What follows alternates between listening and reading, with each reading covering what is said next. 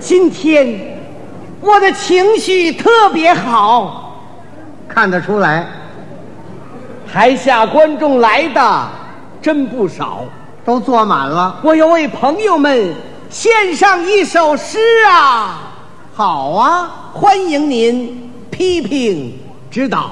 嗯还挺谦虚。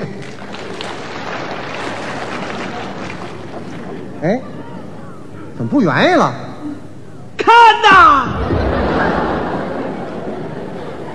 看什么呀？蓝天上的飞机冲出了云外，没瞧见。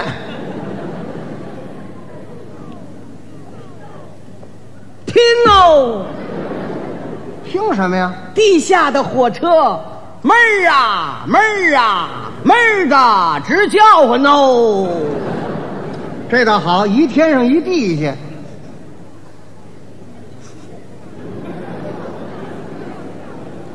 闻呀，又闻什么呀？有朋自远方来，浓香的气味扑向了我的大鼻子。留神把你熏晕喽。摸呀，怎么还摸呀？我的心嘣儿嘣儿嘣儿嘣儿直跳。不跳你就完了。我从内心喊出：“哥们儿，hello，早来啦，Good morning，OK，您倒好啊，撒油奶啦，拜拜吧您呐。这什么乱七八糟的呀？这这怎么了？你吃多了，你这不是胡说八道吗？错误，嗯错误。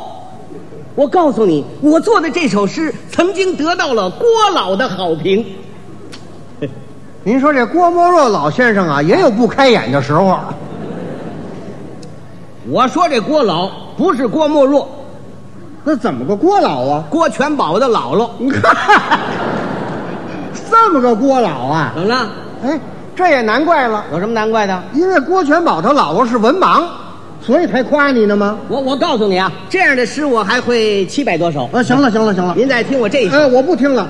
啊，行行行行行行，一男一女一站住！二老师，年轻轻的学点好啊！谢谢。我领听了先生的一番教诲，真使我感慨万分呐、嗯，不要客气。您不愧是当代的名人，对于我的作品也敢加以评论。嗯，对你负责嘛。您要与他人相比，可以说是鸡窝里飞出来的凤凰。一点不夸张。更准确的说，鹤立鸡群嗯，乌鸦闹林，啊！我是老公啊，怎么了？你这是怎么说话呢？你刚才跟我怎么说话了？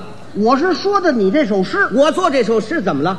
我做的这首诗表达了我对远方客人的热情，啊，有什么不好吗？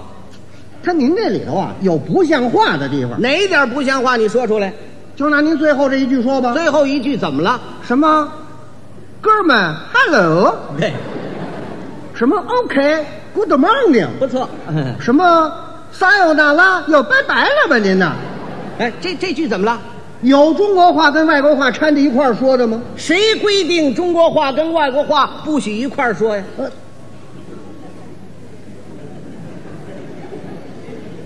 说呀，没这规定。啊！我国是一个文明的古国，号称礼仪之邦，最讲究语言的礼仪。你光说中国话，外国人不懂；光说外国话，中国人不听明白，是不是？一样一句，中国人也懂，外国人也明白，一举两得，三全其美，对不对？对呀、可以不可以呢？可以呀、好不好呢？好啊，你少来这套，你这是污蔑诗人。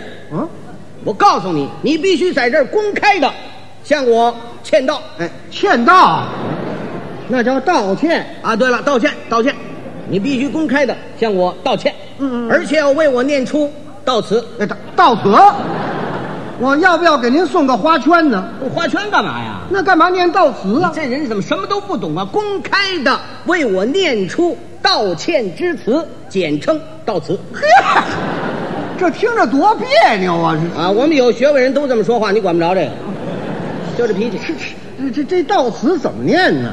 这都不会。没念过。听我教给你，哎先生。哎，我的文化水平太低了，误解了您这首诗的伟大意义嗯。在此，我真诚的向您表示歉意。呃，下回注意吧。我给你道歉啊，那谁给谁道歉呢？嗯你给我道歉，哦，那好， 我给您道歉。为我恢复名誉，否则不然，我将在这里剖腹自杀。哎，别介。 您说，就因为这么一首倒霉的诗，找这么大的麻烦，不能呃，这位大诗人，啊！您呐得多原谅。哦，我这个人从小没念过书，是吗只有一点记问之学，嗯嗯就是走南闯北的说相声。哦我呀是一个江湖人，你是啊？你是什么？江湖人江湖人。嗯那你可不配呀、怎么呢？江湖人是一位顶天立地的英雄，谁呀、不知道吗？不知道。那好，我讲给你听一听。好，您说说。那是在公元一六四四年三月，明朝叛将吴三桂丧心病狂，敢冒天下之大不韪，引来了清兵进关，围剿了闯王义军，在北京建立了大清王朝。大清国经过康乾盛世，到了第一次鸦片战争时期，国势渐衰，犹如夕阳西下，帝国主义又纷纷入侵我中华，清政府内部是枉法营私，只得割地赔款，那真是苟延残喘。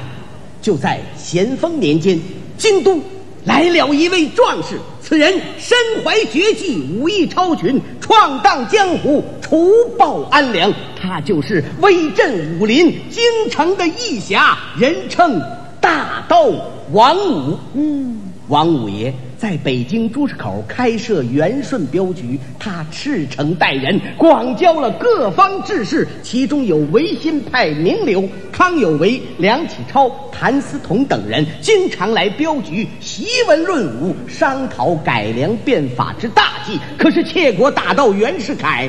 出卖了光绪皇帝，使戊戌变法彻底失败。心毒手辣的西太后将光绪囚禁于营台，并下令通缉严拿维新派，还要处以极刑。话说这一晚，谭嗣同独自一人正在灯下奋笔疾书，有心杀贼，无力回天。忽听玲珑吧嗒一响，走近一人，轻如狸猫，灵似猿猴。见此人身高六尺开外，看年纪不到五十岁，细腰炸背，双肩暴龙，面如古铜，浓眉大眼，鼻子口阔，是大耳垂纶，短衣襟，小打扮，上身穿贴身紧袄，下身配兜裆滚裤，足蹬一双薄底儿快靴，在身背后斜插着金背砍山刀，真乃是威风凛凛，相貌堂堂。谭嗣同一见，正是大刀王五，赶紧迎上前去，抱拳拱手：“老师，深夜至此，有何见教？”王五爷言道：“哎，谭大人，变法维新，人心所向啊！虽然遭此坎坷，可来日方长。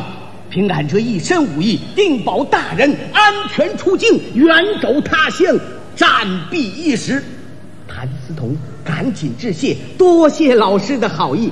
老师，您可知世界各国凡违心者，皆流血牺牲矣，唯我中华未界，以致大业难成。老师，我谭某横刀向天笑，愿做中华留学第一人。说完话，双手捧过龙泉宝剑。古人曰：“宝剑赠烈士，红粉送佳人。”老师配龙泉，有我在身旁，为国创大业，扶危镇家邦。王五爷眼含热泪，急忙走上前去，把龙泉宝剑紧紧地握在手中，谭大人呐、谭大人，在下虽是江湖武士，草莽村夫，可是俺知道国家兴亡，匹夫有责，谁好谁坏，谁忠谁奸，谁是谁非，谁美谁丑，谁善谁恶，谁高谁低，犹如泾渭，是清浊分明。大人的金玉良言，我王武将永远铭记在心。俺要用此龙泉剑斩尽人间恶豺狼。好样的，了不起！谭嗣同等六君子英勇就义，王五爷冒生命危险为他们收敛埋葬。就在戊戌变法宣告夭亡之后，八国联军攻占了北京，他们烧杀奸淫，无恶不作。王五爷一马当先，率领镖局全体壮士冲进了东交门巷。把德国兵营杀了一个人仰马翻，德国司令限清政府三天之内交出大刀王五，否则不然将杀尽全城百姓。王五爷为人耿直，当夜晚只身一人，又闯进了德国兵营，杀了一个血染钢锋，怎奈是敌强我弱，寡不敌众，直落得束手被擒。可恨清政府为了讨好列强，将王五爷斩首示众，并把人头挂在正阳门城楼之上，为的是杀一儆百。幸有王五爷生前好友名冠中外迷踪神拳霍元甲施展绝技。